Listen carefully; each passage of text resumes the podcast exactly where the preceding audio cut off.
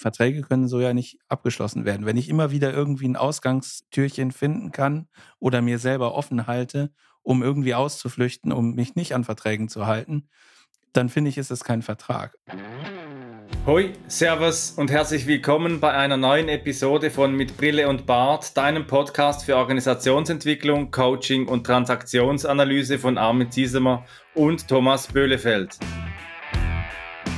Hier erhältst du Impulse dazu, wie du Beziehung auf Augenhöhe gestaltest, deine Reflexionsfähigkeit förderst und einen bewussten Umgang mit Sprache lernst. Mein Name ist Armin Ziesemer und ich wünsche dir viel Inspiration bei dieser Episode. Sei dabei und komm mit!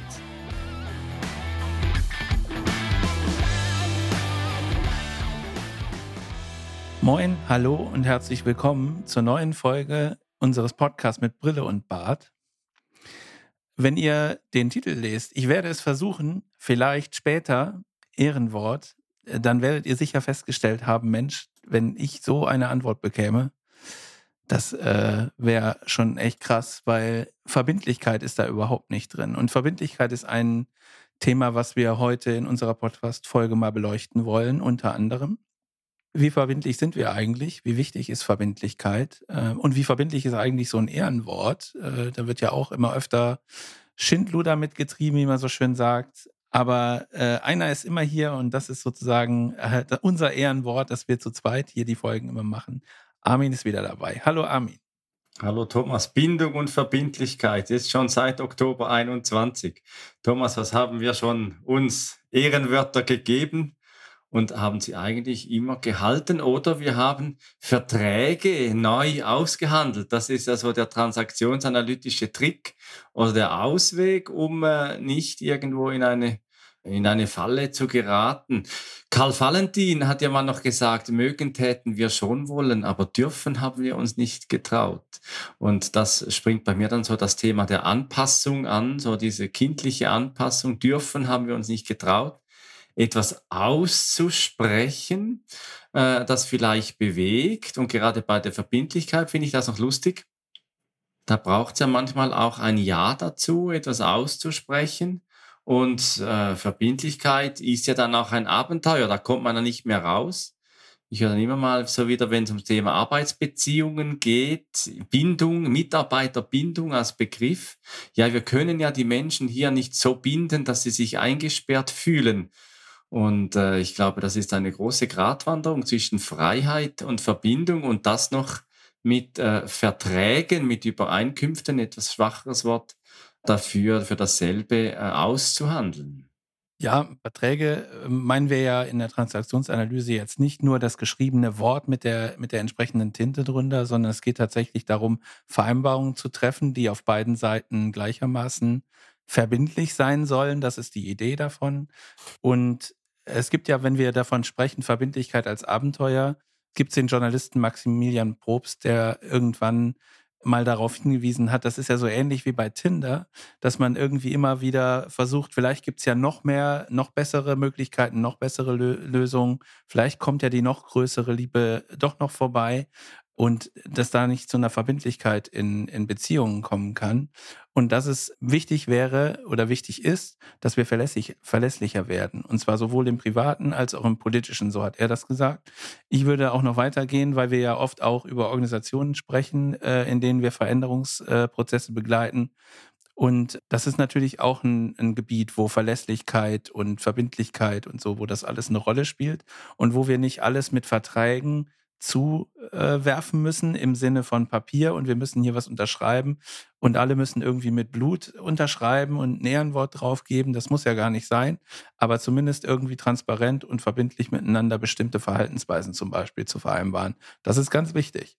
Ja, und dazu haben wir ja schon die Folge 9. Das ist ja ganz, ganz früher, als wir frisch begonnen haben mit unserem Podcast in Folge 9. Ja, nein, vielleicht haben wir dazu gemacht. Und wenn du da von Tinder sprichst, da sind wir, fühle ich mich auch auf dem Schulhof äh, irgendwo so zurückversetzt, so diese Liebesbriefe als Kinder, wo willst du mit mir gehen? Ja, nein, vielleicht, vielleicht, vielleicht.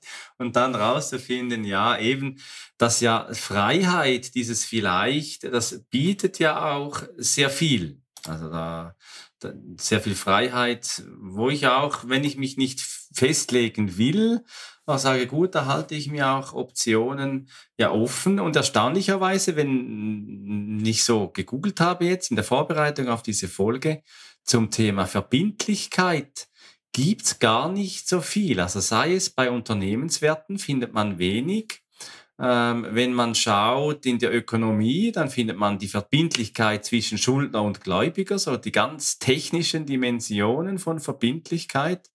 Dann findet man es in, äh, im Bereich Sozialverhalten und bei Kant sind wir dann auch mal ein bisschen gestolpert, aber da wir da keine Kant-Experten sind, haben wir dann die Zeilen von Kant dann auch wieder verworfen.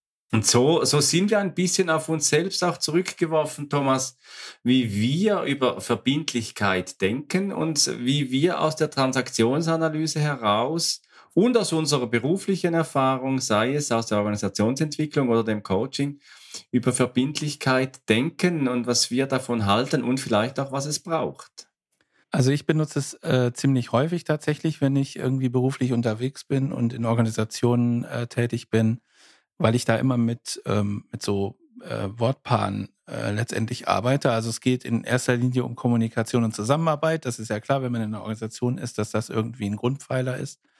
Fokus und Priorisierung ist auch immer so ein Thema, wo wir uns mit beschäftigen müssen und wo viele Organisationen Schwierigkeiten mit haben und sich selbst das Leben schwer machen und eben auch Verbindlichkeit und Transparenz. Und das, was, was du sagst, äh, wenn ich nicht verbindlich sein muss, dann habe ich halt, weiß ich nicht, gefühlt mehr Freiheit. Ja, das ist so, mag so sein. Aber aus der anderen Perspektive heraus ist es natürlich auch wenig verlässlich. Also wenn ich dieses nicht festlegen wollen als Gewinn betrachte, dann ist das nur scheinbar ein Vorteil, weil äh, es ist ja schon so, dass, ähm, und das hat auch Probst äh, zum Beispiel gesagt, wer verbindlich arbeitet, verhält sich rücksichtsvoll seinen Mitmenschen gegenüber. Und das finde ich eben, eben wichtig. Ne? Wenn, wenn ich irgendwas öffentlich mache, dann ist es transparent und dann können alle drauf gucken. Und dann ist natürlich auch gut, wenn das, was da steht oder was da gezeigt wird oder was da gesagt wird, auch tatsächlich belastbar und verbindlich ist. Ansonsten nehme ich mir ja immer die Freiheit raus, nicht verbindlich zu sein und bestimmte Dinge einfach so lange aufzuschieben, bis dann irgendwann gar nicht mehr anders geht und dann muss eine Entscheidung getroffen werden und dann passiert das innerhalb von kürzester Zeit. Das ist ja auch so ein Phänomen, was man immer wieder beobachten kann. Ja, und Papier nimmt ja alles an, oder? Das sagt man ja auch. Papier nimmt alles an. Und wo kein Kläger, da kein Richter. Wozu dann also auch diese Papiere? Wir hatten ja mit äh, Franz Schätz auch das Thema in der Folge zur Digitalisierung dem Persönlichen. Äh, wenn man eine Vereinbarung dann das erste Mal wieder anschauen muss, äh, was man da vereinbart hat, im Sinne von, dann ist ja auch schon vielleicht, kann das Ende auch schon wieder begonnen haben, dieser Beziehung, wenn man nicht einfach schaut, im Sinne von, was haben wir sachlich jetzt vereinbart. Weil in der Transaktionsanalyse äh, unterscheiden wir so drei wesentliche Dimensionen eines Vertrags und das ist so der äh, monetäre Inhalt, das kennt man noch in äh, betriebswirtschaftlichen Verträgen. Welcher Preis wurde da vereinbart? Dann die Leistung, die dagegen steht, aber ebenso dass das Motivationale, die Motive, die zum Vertrag führen. Was sucht man eigentlich wirklich, wirklich? Was sind die beziehungsbezogenen Dimensionen des Vertrags? Das äh, wird ja weniger behandelt.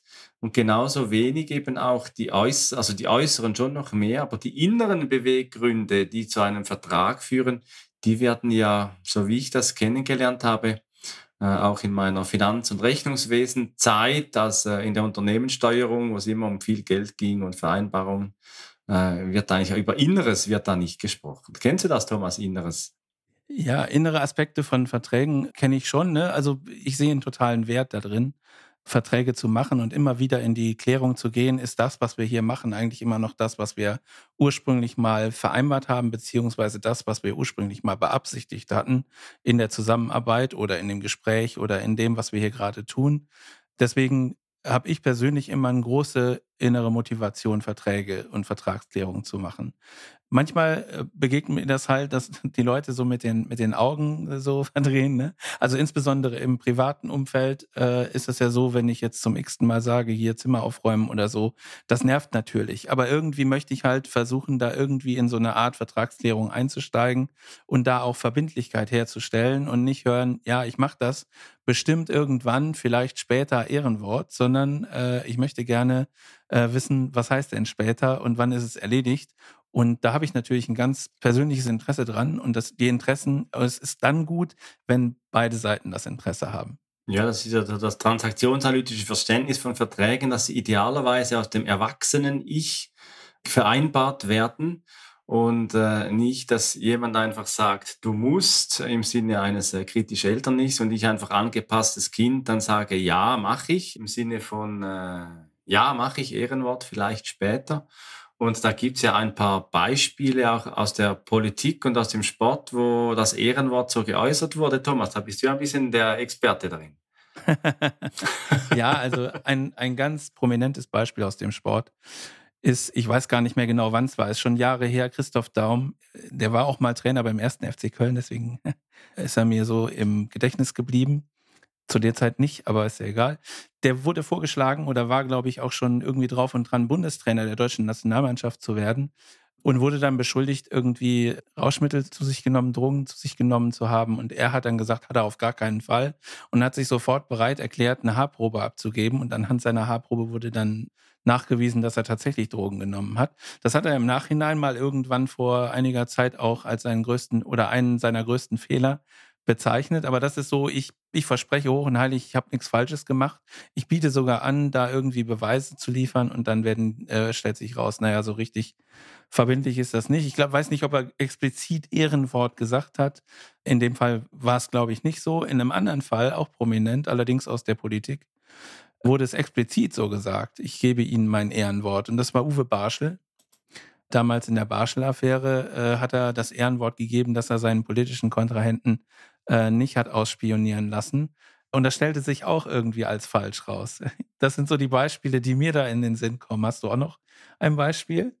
Nein, ich habe keine Beispiele, aber ich, ich weiß einfach äh, so, so, dass es bei, auch etwas, wo ich immer wieder mal ein bisschen darunter leide, ist so das Thema die Prokrastinierung, dass ich so sage, ja, ja, mache ich dann später vielleicht so, Ehrenwort etwas ausräumen, also die kleinen Dinge des Alltags.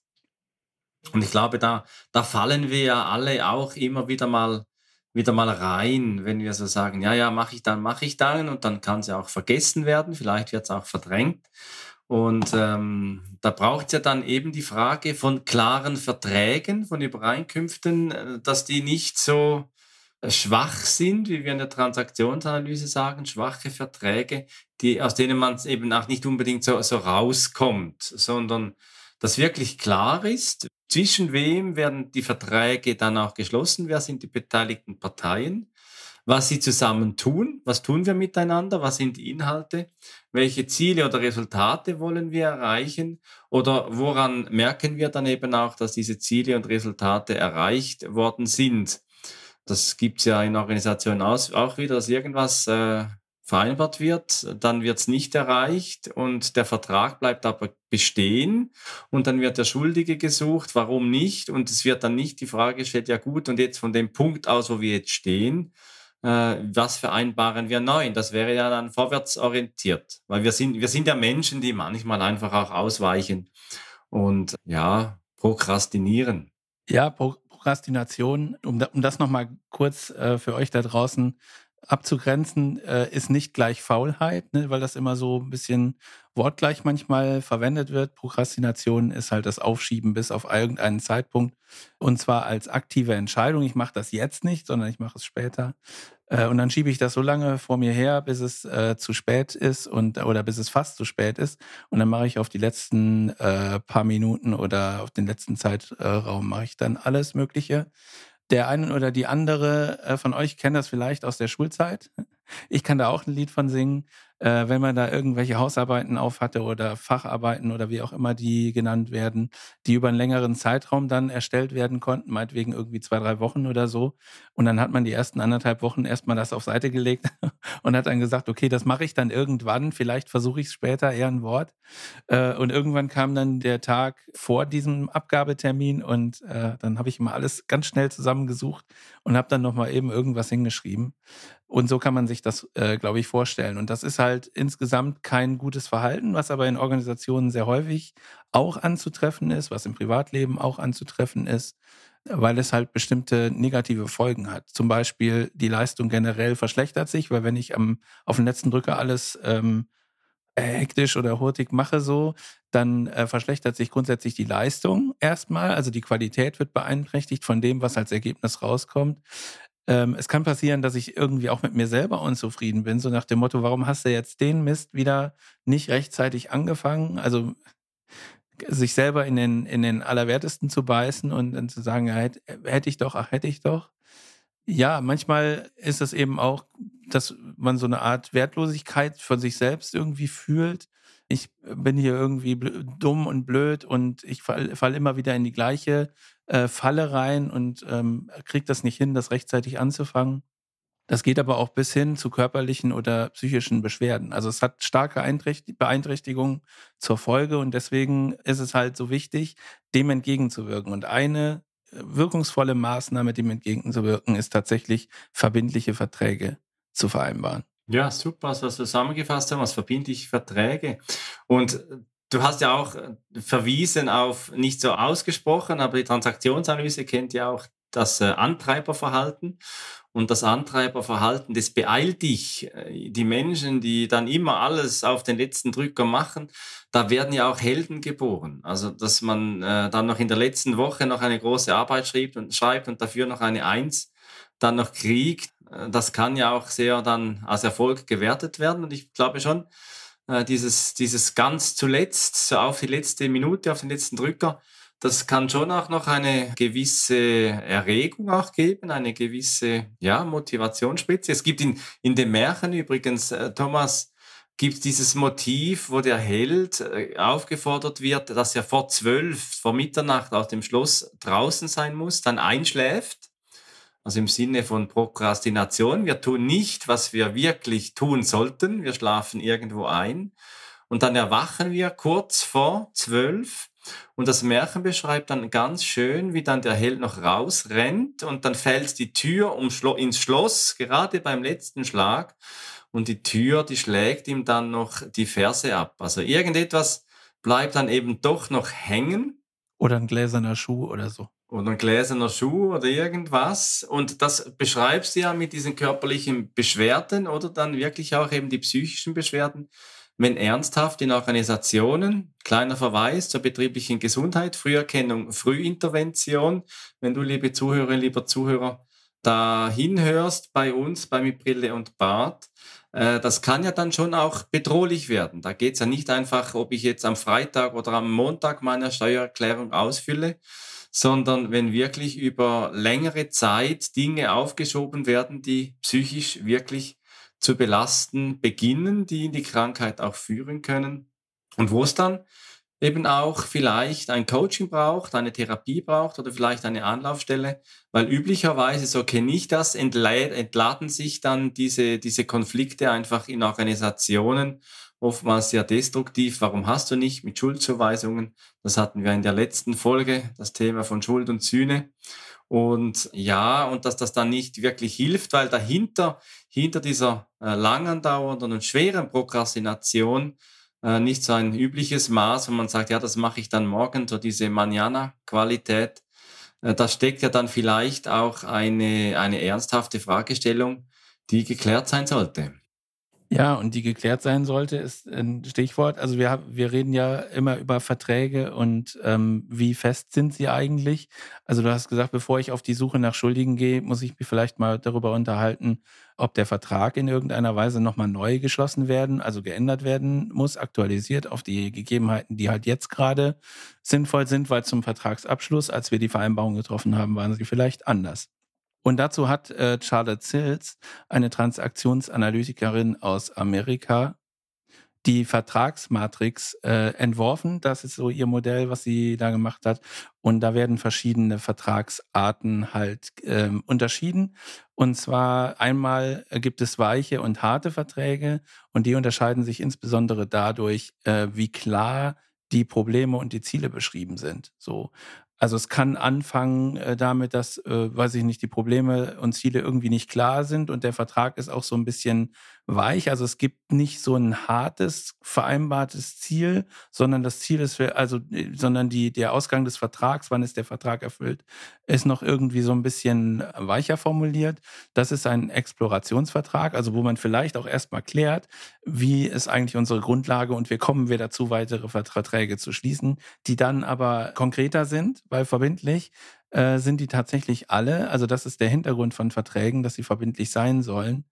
Weiterer Vertragsart ist ein Wachstumsvertrag, also Autonomievertrag im Sinne von die Ziele, die wir hier vereinbaren. Das Problem ist klar und wir überlegen, wie wir sozusagen von hier aus in eine bessere ähm, Situation kommen.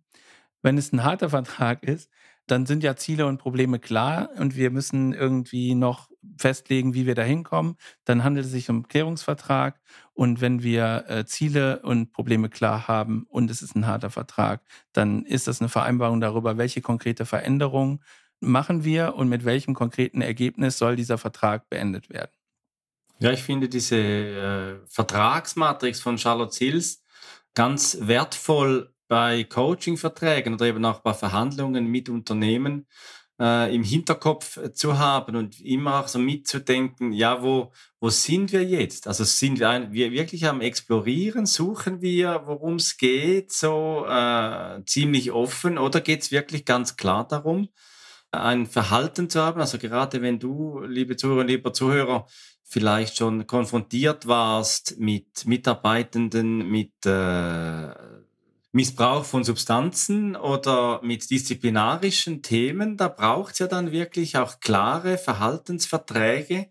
Äh, in der Therapie werden oftmals dann werden auch von äh, Non-Suizid-Verträgen beispielsweise gesprochen, wo klar äh, vereinbart wird, was man tut und was man nicht tut, wenn es dann wirklich auf die Spitze getrieben wird, dass das Verhalten im Einzelnen geregelt wird. Was hat man zu tun? Und die Verträge, die wir, die mir im, im Coaching dann auch immer sehr gut gefallen sind, eben Thomas hat es gesagt, diese, diese Wachstumsverträge, wo es darum geht, ich will einfach mehr haben von mir, ich will, ich will mich äh, existenziell weiterentwickeln, ich, ich bin, bin eigentlich zufrieden, ich habe alles, was ich, was ich brauche im Leben, aber die Frage so, was taucht in mir auf, so das Emergente, dass ich noch etwas mehr aus mir machen kann, dass ich noch etwas mehr aus mir äh, auch äh, rausholen oder in mir auch entdecken kann. Ich finde es auch wichtig, das im Hinterkopf zu halten, wenn ich, wenn wir in Organisationen unterwegs sind. Ne, ich versuche immer so den äh, Link hinzukriegen, was heißt es in Organisationen, was heißt es im Privatleben. Und in Organisationen gibt es halt häufig auch die Situation, dass wir irgendwie dahin gerufen werden, weil es irgendwie gefühlt ein Problem gibt, aber so richtig klar ist noch gar nicht, warum wollen wir denn jetzt hier irgendwas machen? Gut, wir haben irgendwo Budget für externe Unterstützung her, aber es ist nicht klar formuliert oder es kann sogar nicht klar formuliert werden, wofür wird denn jetzt diese externe Unterstützung gebraucht? Und dann ist es ganz wichtig zu sagen, okay, das ist jetzt nicht, weiß ich nicht, ist keine Katastrophe so. Es gibt Explorationsverträge, also lass uns doch gemeinsam mal irgendwie, also wenn man das explizit sagt, wird man wahrscheinlich Fragezeichen in Gesichtern sehen. Aber in, in, dem, in dem Gespräch darauf hinzugehen, es ist nicht schlimm, wenn wir jetzt noch nicht wissen, was Sache ist, dann lass uns doch gemeinsam rausfinden. Wir nehmen uns jetzt irgendwie eine bestimmte Zeit vor und in der Zeit versuchen wir einfach klarzukriegen, was soll denn jetzt hier eigentlich passieren? Was kann uns helfen? Und wohin soll uns das Ganze führen? Und dann kann man über die nächste Vereinbarungsstufe sozusagen reden. Und äh, ich, ich benutze das wirklich ganz, ganz oft. Auch so im Hinterkopf, dass es diese Stufen gibt und sagt es halt auch explizit, dass es jetzt erstmal darum geht, wir, wir wissen noch nicht, wo es hingeht, aber wir nehmen uns jetzt einen Teil äh, der Zeit, den, die wir vorhaben, um nochmal zu gucken, worum geht es uns eigentlich, wo soll es hingehen. Ja, und da erlebe ich äh, die Vertragsmatrix von Charlotte Sils auch sehr entlastend, gerade in Organisationen, in denen ja Konzepte sehr stark äh, gefragt sind in der Konzeptualisierung. Da hilft mir diese Vertragsmatrix auch zu sagen, da gibt es ein Modell und das wird dann auch immer wieder mal sehr nachvollziehbar aufgenommen. Aha, so jetzt hat das irgendeine Vierfelder-Matrix, in der ich diese, diese Inhalte auch äh, verorten kann und sagen kann, da bin ich oder dort bin ich. Jetzt gibt's ja dann natürlich auch Fallen. Also gerade bei den soften Verträgen, da laufen wir dann gerade im Coaching auch immer wieder mal Gefahr, dass da etwas vielleicht auch missbraucht wird. Und das gilt es dann schon zu entdecken. Ist es wirklich ein Explorationsvertrag oder sind wir, wie wir jetzt im Titel äh, gesagt haben, ja, ich werde es versuchen, äh, vielleicht später Ehrenwort, sind wir so in, diese, in diesen Haltungen drin, wo man dann merkt, ja, da gibt's vielleicht auch ein psychologisches Spiel. So, ich würde ja ganz gerne und dann eben nicht zu fragen, ja, was brauchen Sie denn, damit Sie wirklich können, damit da wirklich ein Ja entstehen kann, dass wirklich jemand in eine Handlung kommt und nicht, dass ich dann äh, gerade aus dem Coaching oder vielleicht auch du, Thomas, dann in die Beraterfalle fällst und sagst, ja, da gibt's eins, zwei, drei, vier, fünf Optionen, beginnst für den Kunden oder für den Klienten zu denken und Lösungen zu formulieren, die dann äh, vielleicht äh, umgesetzt werden oder nicht und dann nicht funktionieren. Und es dann heißt, ja, aber Sie haben gesagt, wir sollen und jetzt hat's nicht funktioniert sondern dass wir wirklich auch vom Menschenbild her, von der Transaktionsanalyse jeweils äh, bestrebt sind, unser Gegenüber oder eben auch die Organisation, für die wir tätig sind, ins eigene Denken zu bringen und eben nicht äh, Spielangebote anzunehmen und äh, so in diese Vertragsgefahren hineinzulaufen. Du hast es gerade äh, benutzt hier. Konjunktive sind meine absoluten Freunde immer gewesen weil das natürlich immer so Weichmacher sind in, in Vertragsgesprächen, um möglichst unverbindlich zu bleiben. Ne? Da sind wir wieder bei der Verbindlichkeit. Und ja, es sind Vertragsgefahren, weil Verträge können so ja nicht abgeschlossen werden. Wenn ich immer wieder irgendwie ein Ausgangstürchen finden kann oder mir selber offen halte, um irgendwie auszuflüchten, um mich nicht an Verträgen zu halten, dann finde ich, ist es kein Vertrag. Aber es kann natürlich auch ein Indiz dafür sein, dass ich auf einer falschen Ebene, also im Sinne der Vertragsmatrix, auf einer falschen Ebene oder auf einem falschen Vertrag unterwegs bin. Ich versuche vielleicht einen Veränderungsvertrag abzuschließen und zu formulieren oder äh, zu vereinbaren. Und irgendwie ist vieles noch nicht klar. Und dann wird halt versucht, über Konjunktive oder über vielleicht können wir das ja machen oder wir können es zumindest versuchen, Ausflüchte zu haben, um und nicht zu erkennen, okay, wir sind an der falschen Stelle unterwegs. Und vielleicht ist es wichtig, vorher nochmal irgendwie zu explorieren und zu erkunden, worum geht's ja eigentlich. Und das zu erkennen, ist halt auch, äh, sag ich mal, ganz, ganz wichtig. Ne? So, die fühlen sich gerade mit diesem Vertrag nicht wohl. Sie versuchen irgendwie äh, so rechts, links äh, unterm Rand nochmal durchzuhuschen. Ähm, dann müssen wir sie da finden, wo sie sich wohlfühlen und wo man Verträge dann auch verbindlich abschließen kann. Ja, wir sind ja nach wie vor, Thomas, auf der Road to Lindau im Sinne der beziehungsorientierten Organisation und die Transaktionsanalyse ist ja eine sehr vertragsorientierte Methode auch. Die Transaktionsanalytikerinnen, Transaktionsanalytiker legen sehr großen Wert darauf, dass der Vertrag jeweils klar ist und immer wieder auch laufend geklärt wird, wenn man merkt, wie du es jetzt umschrieben hast, eben wenn der auseinanderzufallen droht oder wenn er nicht mehr klar ist und dadurch auch eine neue Verbindlichkeit eben immer wieder zu schaffen. Und da gefällt mir schon der Titel von, äh, von Probst, äh, gefällt mir sehr gut, Verbindlichkeit als Abenteuer, äh, darin sich eben auch nicht gefangen zu fühlen, sondern auch zu sagen, gut, ja, Verbindlichkeit, wir sind jetzt verbindlich, wir gehen dadurch und wir gehen eben auch gemeinsam das Risiko des Scheiterns aus diesem Vertrag eben auch ein. Und die Gefahr ist ja dann manchmal auch, dass man dann sagt, ja, vielleicht können wir ja, und dann so aus der Symbiose heraus Menschen zu finden, mit denen man dann gemeinsam in den Abgrund äh, gehen kann.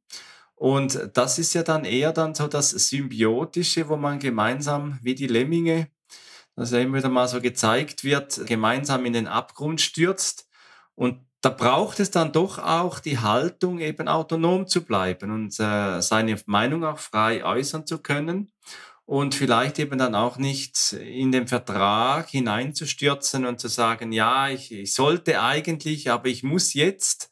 Und aus dieser Haltung dann auch Ja zu sagen Da meine ich schon, wie du ganz schön gesagt hast, Thomas, dieses, dieses Schwingen lassen, so dieses, wir nehmen uns die Zeit auch da nochmal zu reflektieren, nochmal zu explorieren. Das wird dann gerade in performanceorientierten Organisationen auch oftmals als Zeitverschwendung betrachtet. Aber ich bin auch überzeugt, dass gerade dieses äh, jeweilige Explorieren eine ganz gute Form der Zeitverwendung in Organisationen auch sein kann, die Verträge zu klären und herauszufinden, worum geht's wirklich.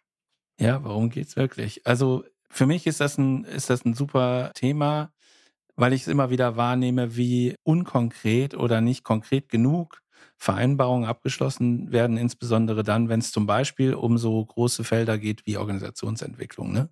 Also wenn, wenn wir sagen, weiß ich nicht, wir suchen einen es gibt eine, ein Unternehmen, eine Organisation, die sucht einen Organisationsentwickler oder einen Agile Coach oder was auch immer, dann ist das natürlich erstmal nur eine grobe Beschreibung von dem, was tatsächlich gebraucht wird. Und da tiefer in die Materie reinzugehen und zu sagen, was konkret braucht ihr denn, was hilft euch denn? Und bin ich da überhaupt der Richtige für, um das mit euch zu machen? Oder braucht es vielleicht noch diesen Step davor, um zu klären, wenn ihr Organisationsentwicklung meint, äh, äh sagt, was meint ihr denn damit?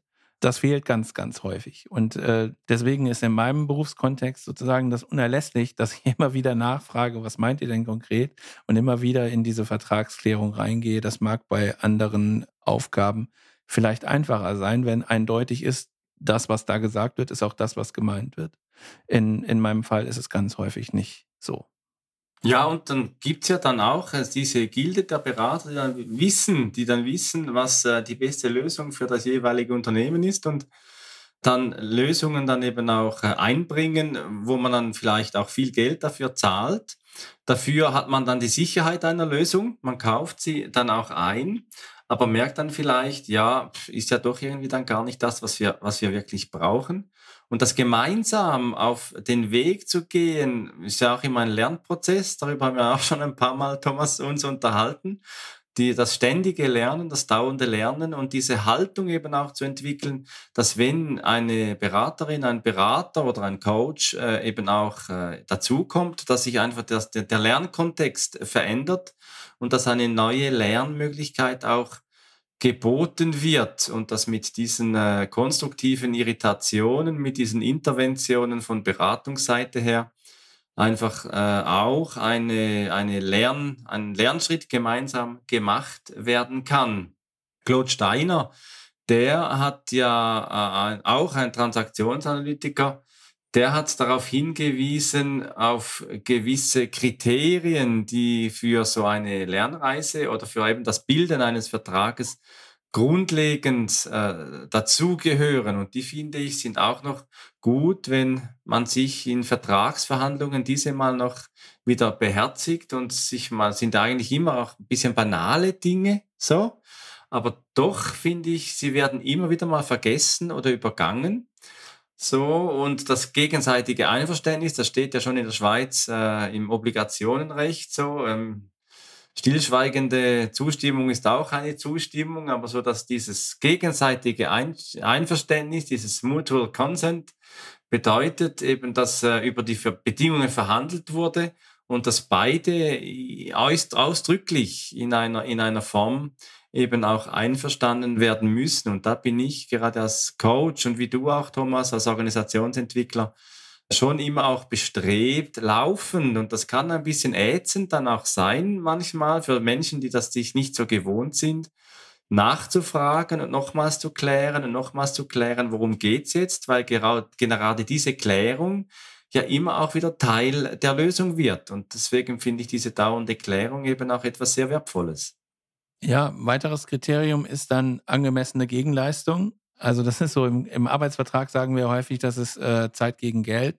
Das ist ein bisschen sehr auf einer sehr hohen Abstraktionsebene so, aber das eben genau äh, vereinbart oder nicht genau, aber das zumindest vereinbarungsgemäß klar ist, welche Vertragspartei äh, liefert was, also was ist die Leistung, was ist die Gegenleistung äh, der jeweiligen Seite. Ähm, das ist äh, schon sehr wichtig. Ne? Und auch im Coaching-Kontext ist es sicher äh, so und im Beratungskontext ist es auch so. Und im Privaten sollte das auch so sein. Ne? Wenn ich, wenn ich mit irgendjemandem eine Vereinbarung eingehe, dann äh, muss ja auch klar sein, was, was ist die Leistung und was ist die entsprechende Gegenleistung dazu und was ist der Umfang unserer Vereinbarung. Ja, eben, du sagst auch das private Lebensfeld, das ist ja auch einbezogen. Diese, die Transaktionsanalyse kommt ja ursprünglich aus der, aus der Psychotherapie, aus dem therapeutischen Kontext und hat sich dann so in die Organisationsentwicklung, in die Organisationsgestaltung, Unternehmensberatung auch äh, langsam hineingearbeitet. Und äh, da braucht es ja dann auch, das ist das dritte Kriterium von äh, Claude Steiner, die entsprechenden Kompetenzen, also die Kompetenz, dass eben auch beide Seiten in der Lage sein müssen, ER-mäßig, also erwachsene Vertragsziele zu gestalten. Und da fällt mir dann doch schon auch eben wieder auf, Stichwort Hidden Agendas, dass eben genau diese Haltung zu entwickeln, transparent und geklärt einander gegenüber zu sitzen, dass hier eben diese, dass, wie, wie Claude Stein schreibt, in der Lage sein müssen, ER-mäßig Vertragsziele zu erfassen, dass hier gerade auch für gelingende Organisationen viel Raum auch besteht, sich in der Verhandlungstaktik, in der Verhandlungsarbeit äh, nochmals zu verbessern, sich nochmal zu klären, wie verhandeln wir eigentlich, wie gehen wir in Verkaufsgespräche und was heißt für uns dann auch am Ende Verkauf. Ja, letzter äh, Aspekt bei Claude Steiner ist äh, das Thema Legalität. Das wird immer so ein bisschen, ja klar, machen wir das und so. Ne? Also ist das moralisch, ethisch irgendwie zulässig, was wir hier machen?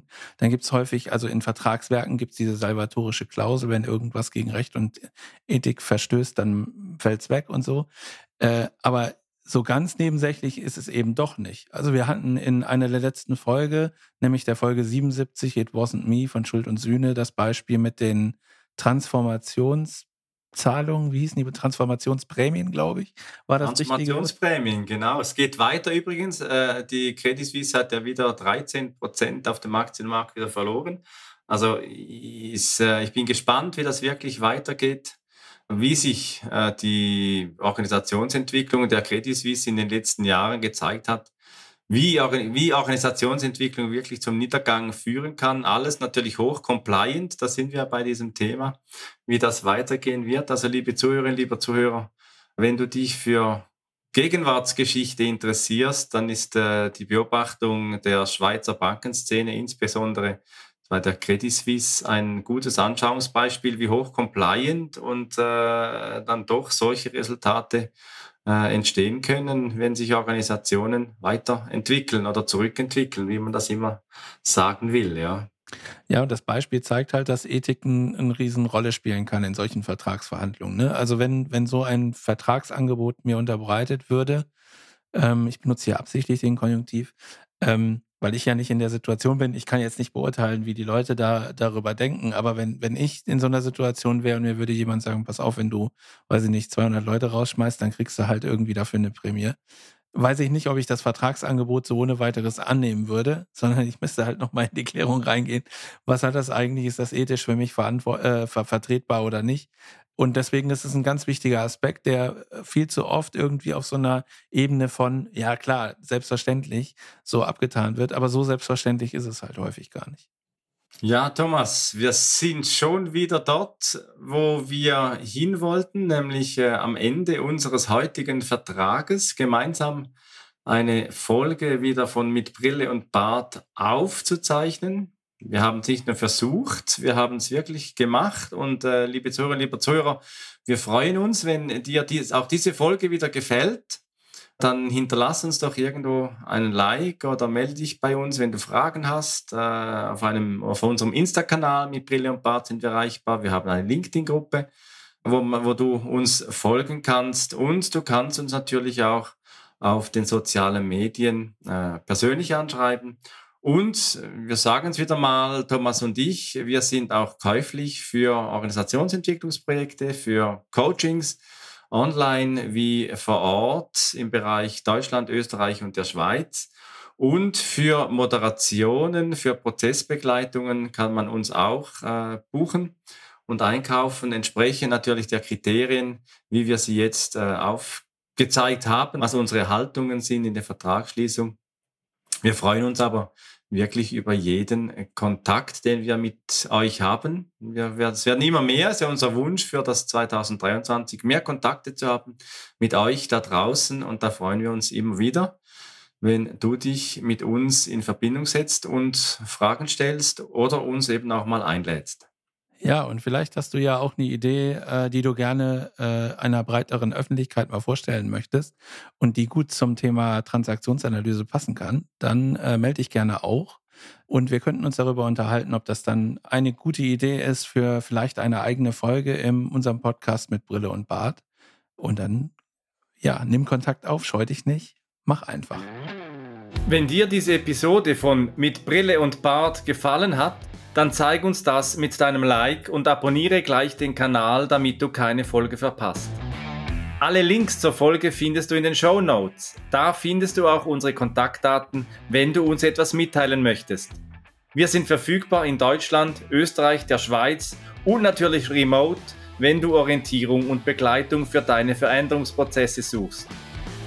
Teile diesen Podcast mit Menschen, die davon profitieren können und lass eine Rezension bei Apple Podcast da.